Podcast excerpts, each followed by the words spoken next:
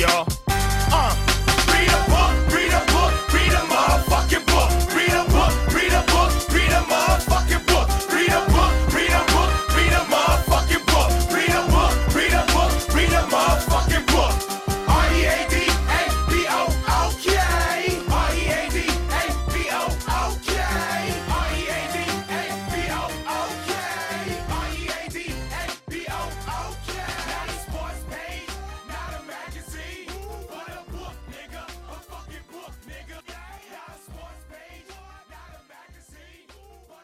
Bem-vindos a mais um Diário de Leitura. Eu sou Patrícia Quartarolo e esse é o Rede Poderosa de Intrigas. É, como vocês sabem, no Diário de Leitura a gente comenta as leituras do momento, né? E eu quero conversar com vocês um pouquinho sobre alguns livros que eu estou lendo. Eu tenho vários livros, na verdade, em andamento, porque eu tenho essa mania de começar uns 20 livros ao mesmo tempo e terminar o que eu quero. Normalmente, quando eu empaco em um livro, ao invés de eu pegar um que eu já comecei, eu começo outro. Então, é maravilhoso. É, recentemente eu comecei a ler ensaios do Truman Capote.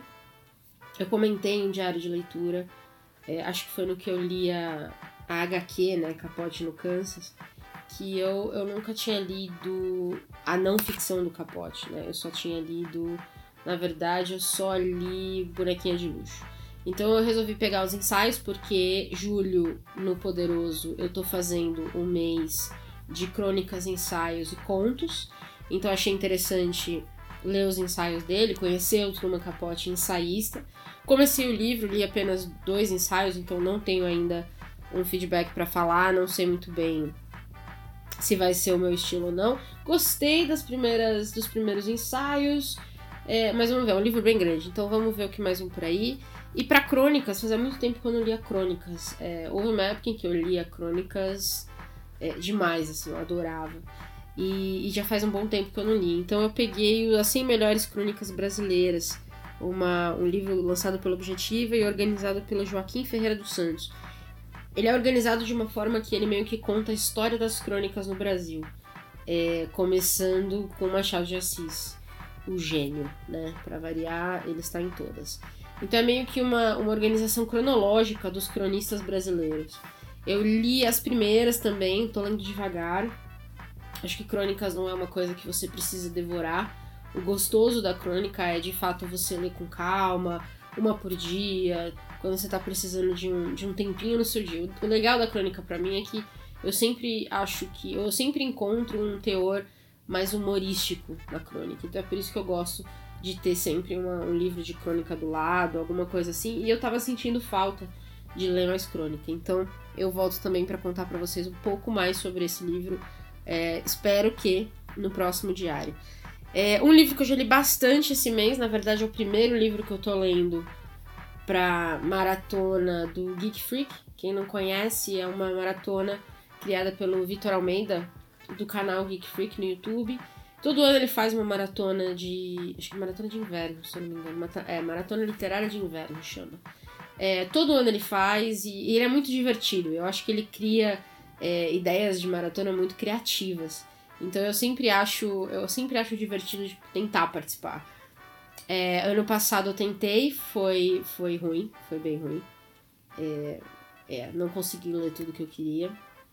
Esse ano eu decidi tentar de novo. São duas semanas de maratona. É, então, assim, eu, eu tenho, né, com o emprego do dia todo, as coisas pra fazer na vida, nem sempre é tão fácil de ter tempo assim pra ler bastantão, porque a ideia é que você leia mais do que você lê normalmente. Essa é toda a premissa de uma maratona. Então vamos ver. Mas o primeiro livro que eu peguei pra ler foi Circe, da Madeline Miller, que eu tenho ouvido grandes coisas sobre a obra é, lá fora. Eu ainda não ouvi muita gente aqui falar do livro, mas eu já ouvi muito, muita coisa boa de, de quem já leu lá fora. É basicamente a história de uma feiticeira. Ela é filha do Sol, né? Mas ela, ela não é muito bonita, ela não é muito bem quista pela família, porque os pais acham que não vão conseguir é, casá-la, né? Porque a ideia dos deuses, enfim, os deuses vivem entediados, pelo que eu tô vendo. Então a ideia deles é ou brincar com as pessoas ou casar os filhos bem. E como ela não é muito bonita, os pais não dão muito. Não dão muito valor pra ela, não. Ela é meio largadinha, meio jogadinha de lado. Até meio sonsa, eu diria. no começo do livro. E aí ela vai descobrir que ela e os irmãos têm um grande poder. Então tá bem interessante. É um reconto, na verdade, é, é uma releitura, na verdade, de Circe, né? Que é uma feiticeira da, da Odisseia de Homero. Então é um foco na Circe, né? Então, na Odisseia de Homero, ela não era uma das, das principais personagens, se eu me recordo bem. Podem me corrigir se eu estiver errado. Então, o livro foca nela, conhecida como uma feiticeira menor, e aí pra gente entender a história dela. Eu tô gostando bastante, na verdade. Apesar de ainda não ter achado a personagem muito interessante nesse começo, porque ela é meio bobona. É, eu, eu tô na parte em que ela começa a descobrir os poderes, então tá começando a ficar interessante. E por fim, outro livro que eu também já li um pouquinho, e talvez seja o livro que eu acho que mais vai dar o que falar nos meus diários, é o Notícias Manual do Usuário do Alain de Botton, ou Alain de Botton, não sei como fala. É, eu peguei, é um livro de ensaios também, e eu peguei sem muita pretensão do que, né, do que, que eu esperava aqui, nem nada. E o livro é dividido em temas, né? Então a gente tem política, noticiário internacional, economia, celebridade, desastre e consumo. São temas muito interessantes. Então ele vai pegar e vai analisar as notícias ou como nós somos informados de certas coisas dentro desse tema. É, eu li a parte de política só até agora e já me deu muito o que pensar. É, recentemente eu li um artigo é, escrito por uma terapeuta cujos principais clientes são todos millennials, né? Então, esse pessoal aí de 30, 35 anos, né? E ela disse que a principal, o principal problema deles, vamos dizer assim, ou a principal reclamação deles é que eles têm muitas escolhas e às vezes isso causa muita confusão e isso é muito interessante porque o Alain de Botton foi bem. Na... Eu li esse artigo logo depois que eu li um trecho do livro onde ele fala sobre a censura. E ele fala que hoje em dia é muito difícil você censurar notícia, né? No, com a internet ou é, com o acesso das coisas. Você não consegue censurar tudo. É, até mesmo na China, né, a gente vê que existe protestos, existe algumas, existem, estão existindo agora protestos feministas na China. Então, as, as ideologias, as ideias, as notícias, elas chegam de alguma maneira.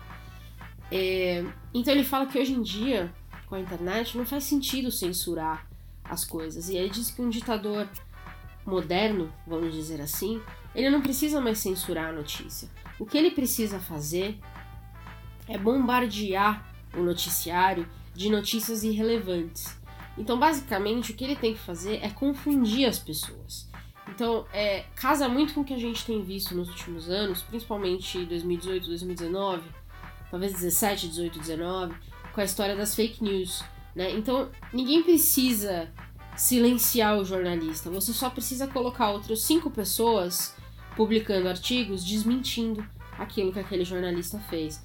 De todos esses artigos, só um foi pesquisado, foi analisado, é, foi corroborado. Mas o leitor leigo, o cara que tá na casa dele olhando isso pela internet, não vai conseguir diferenciar um do outro, talvez. Então, o que ele comenta aqui é, e é relativamente assustador, porque esse livro saiu em 2014. Então, esse livro saiu antes dessa maré de fake news que a gente tem agora. E ele comenta exatamente isso. O que um déspota atual precisa fazer não é censurar, mas sim encher de notícia e aí ele comenta também até essa história do ciclo de 24 horas de notícia, que existe já há algum tempo, né? Acho que no Brasil menos, mas a gente tem canais a cabo, principalmente nos Estados Unidos, onde eles têm notícia 24 horas e não existe talvez notícia para tudo isso. E aí ele fala exatamente isso, que o que acontece é que a gente acaba tendo trechos da notícia. E quando você não tem a contextualização da notícia, é, você acaba não conseguindo interpretar aquilo do jeito certo. Porque essa questão de notícia ser imparcial é uma conversa muito profunda e acho que talvez, não sei, vale até um podcast por si só. Mas a notícia ela não tem que ser imparcial, ela tem que ajudar a pessoa a interpretar o que ela está lendo. Porque de verdade, quem está lendo não é necessariamente um expert naquilo, né? A gente brinca aí que o Facebook está cheio de cientista político justamente por isso. Porque todo mundo interpreta do seu jeito. E ele comenta, e esse trecho, essa primeira parte do livro, ele fala exatamente sobre isso. Né? Então ele comenta muito sobre essa questão de nós sermos bombardeados o tempo inteiro de notícias não contextualizadas. Se vocês olharem o. Eu já comentei sobre esse programa, é, acho que em algum. Se foi, acho que foi em algum BO. Que é o Patriot Act do Hassan Minhaj, que tá na Netflix.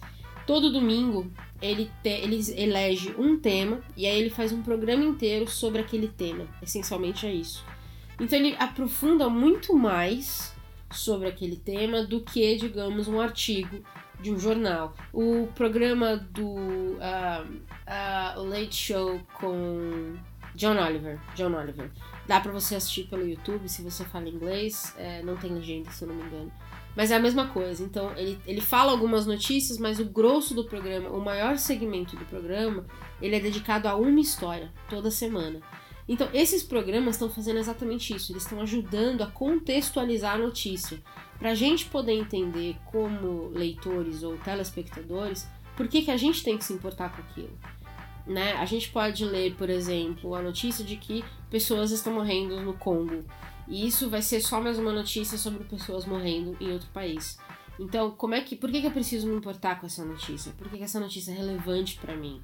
Por que, que eu vou tirar tempo do meu dia que já tá cheio de coisas, para ler sobre isso e entender essa notícia.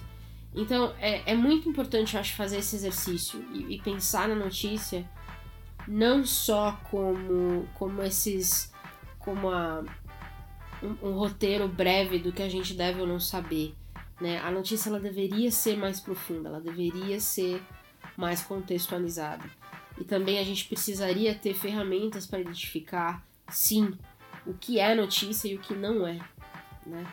Então, eu tô achando que, assim, de novo, eu li só a primeira parte do livro já me deu muito, muito o que pensar.